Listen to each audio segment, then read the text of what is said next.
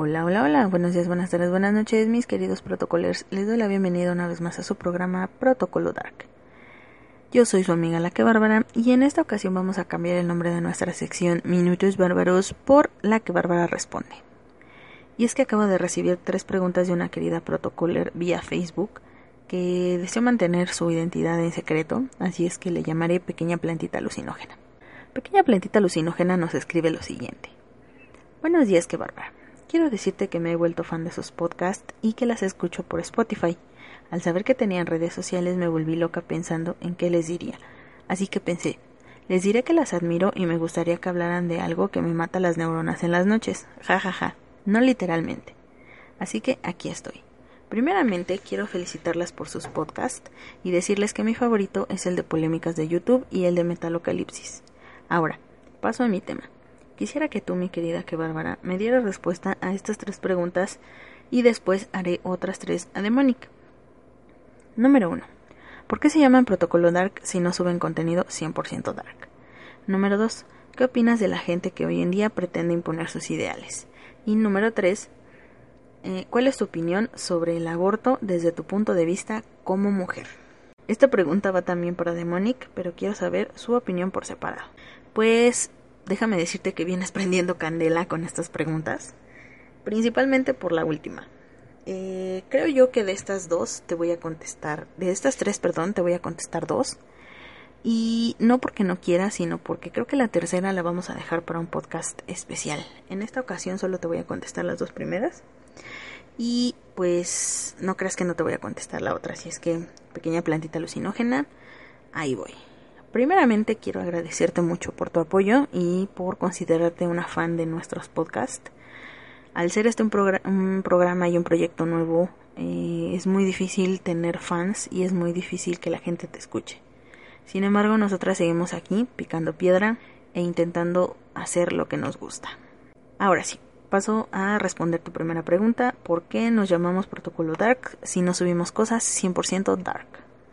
Pues mira, el hecho de llamarnos Dark y que por el momento no estemos subiendo contenido Dark no quiere decir que no lo vayamos a hacer. Eso por un lado. Quiero aclararlo porque mi querida amiga de Monique está preparando cosas muy chingonas para el programa y no les puedo dar detalles, pero de verdad van a estar muy muy buenos estos nuevos contenidos que estamos planeando subir.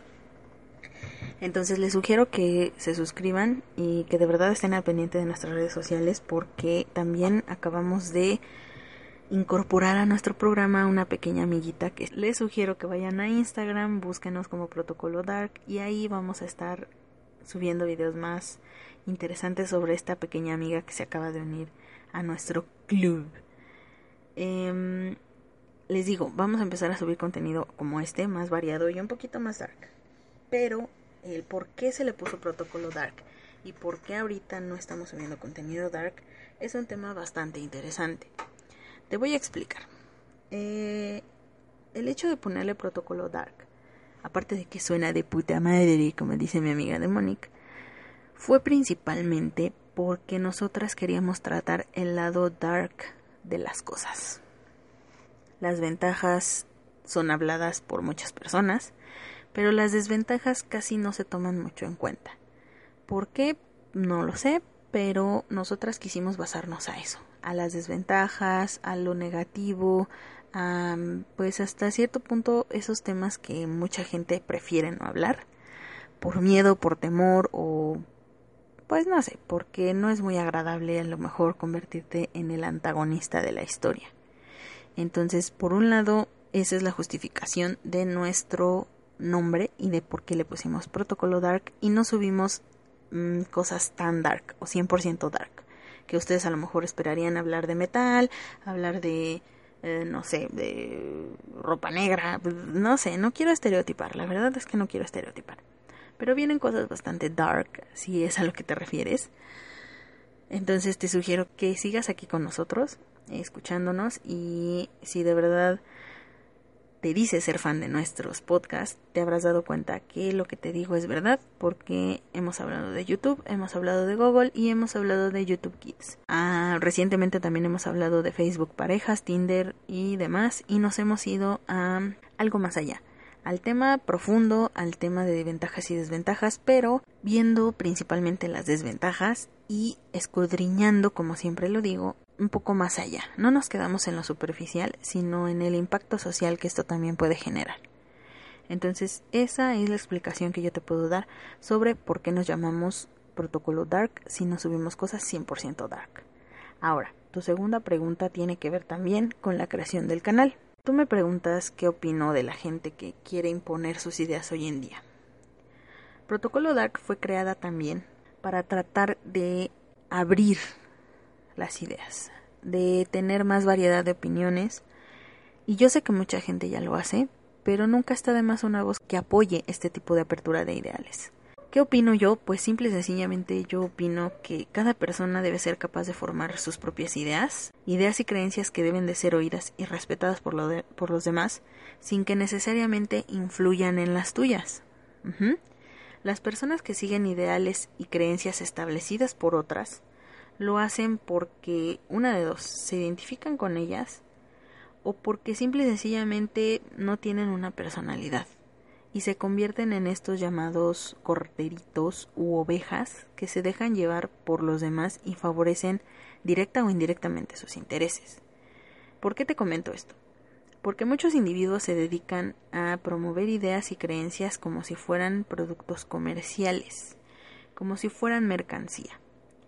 Lo peor del caso es que tratan de imponer a los demás sus puntos de vista y respetando sus opiniones, por no oírlas, por despreciarlas o por humillarlos. Creo yo que hay que respetar las ideas de los demás. Si tú quieres que te respeten, debes de dar respeto. Y a lo mejor ya los tengo hartos con esta respuesta y con esta frase, pero es la verdad. Respeta para que te respeten. Si tú quieres tener respeto, debes de respetar las ideas de los demás. No tienes que creerte dueño de la verdad, ni tienes que creer que tú tienes la verdad absoluta en los labios, porque lo más probable es que nadie sea dueño de la verdad y que nadie tenga la verdad absoluta en la boca. ¿Qué opino yo de estas personas? Eso, justamente, que les falta respeto, que les falta respetar y que les falta abrir su mente a otras posibilidades. Esto es muy complicado porque mm, al paso del tiempo, como te lo dije, la sociedad nos ha venido a imponer ciertos estándares ya preestablecidos, ciertas cosas que ya están actualmente impuestas en lo más profundo de la sociedad. Y pues esto nos lleva a convertirnos en borregos por miedo a convertirte en el antagonista.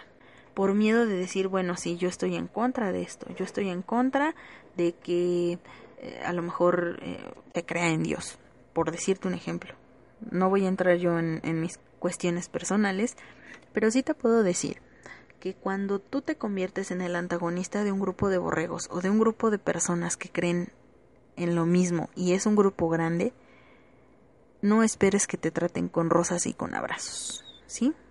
Debes de estar muy consciente que si tú vas a ir en contra de una corriente, siempre vas a recibir odio y siempre vas a recibir imposición de ideas. Creo yo que la imposición de ideas o, el factor que detona la imposición de ideas es el fanatismo. Cuando tú te conviertes en fanático de algo, empiezas a perder la capacidad de razonamiento. Y tratas de que todo mundo em, crea que tu artista favorito, que tu película, que tu libro, que tu creencia, que tu religión es la más importante y que no debe de haber otra en el mundo cuando tú dejas de ser una persona con una opinión y te conviertes en un fanático, te conviertes en una persona que empieza a imponer ideas. Este tipo de personas creo yo que no deberían de existir, pero por otro lado acepto que estén, acepto que haya en esta sociedad, porque así nos obliga y nos recuerda ser mejores personas. Eh, y específicamente me ha tocado mucho lidiar con fanáticos religiosos, o como tú los llamas, con personas que pretenden imponer sus ideales sobre los míos, y siempre he tratado de, decirles esto. Yo respeto todas y cada una de las religiones y jamás me voy a meter en esa en ese papel de decirles es que son unos ridículos, es que cómo pueden creer en algo que no existe. No. Simple y sencillamente eh, les digo que yo respeto sus ideales, pero que yo tengo una manera de pensar muy diferente. Y punto. No me meto a discutir con ellos porque aunque yo les explique mis razones de la 1 a la 100, no van a entenderlo. Y su único objetivo va a ser pelear y discutir conmigo y generar toxicidad. Entonces, cuando tú te topas con una persona así, no es necesario que te enfrasques en una discusión. Simple y sencillamente respeta sus ideas y dale por su lado. Esa es la realidad. Si tú te topas con una persona así, lo mejor que puedes hacer es darle por su lado. Porque si tú tratas de explicar y explicar y explicar y decir, oye, es que tranquilo, lo único que vas a provocar es una discusión. Entonces, mi mejor consejo es ese. Si tú te, tomas, te, topas perdón, con una persona que intenta imponerte una idea, dale por su lado. Tú sabes quién eres, tú sabes lo que sigues, lo que no sigues, tú sabes cuáles son tus ideales, tú sabes cuáles son tus creencias. Y no porque alguien venga y te diga, eh, Dios existe y tú creas que no existe, vas a cambiar de idea porque las personas insistan. ¿Ok? Es, a eso iba mi comentario con que tus opiniones y tus ideas deben de ser oídas y respetadas por los demás. Porque si alguien te pregunta, tampoco te vas a cerrar y vas a decir, ay no, yo no quiero contestar por no eh, crear una polémica o un problema. No.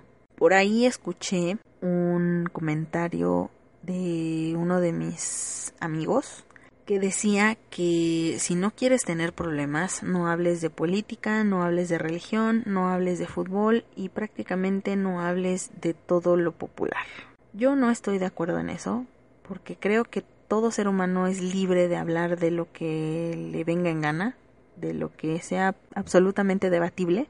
Tú tienes esa capacidad y ese derecho de hacerlo, siempre y cuando emitas una opinión respetuosa y una opinión que nunca va a traspasar el límite de las ideas y de las creencias de otra persona. Cuando tú te metes ahí, vuelvo y repito, no esperes que seas tratado con rosas. Y tú debes de ser bien consciente que vas a generar una discusión y que vas a generar un ambiente tóxico. Entonces, lo que yo opino es que ese tipo de personas necesitan aprender a respetar. Simple y llanamente aprender a respetar. ¿Ok? Entonces, eh, esa es mi respuesta a tus dos preguntas. La tercera, como te lo dije, pequeña plantita alucinógena, metiste candela y como metiste candela y te metiste con la que bárbara, nada, no es cierto, eso ya es una amenaza.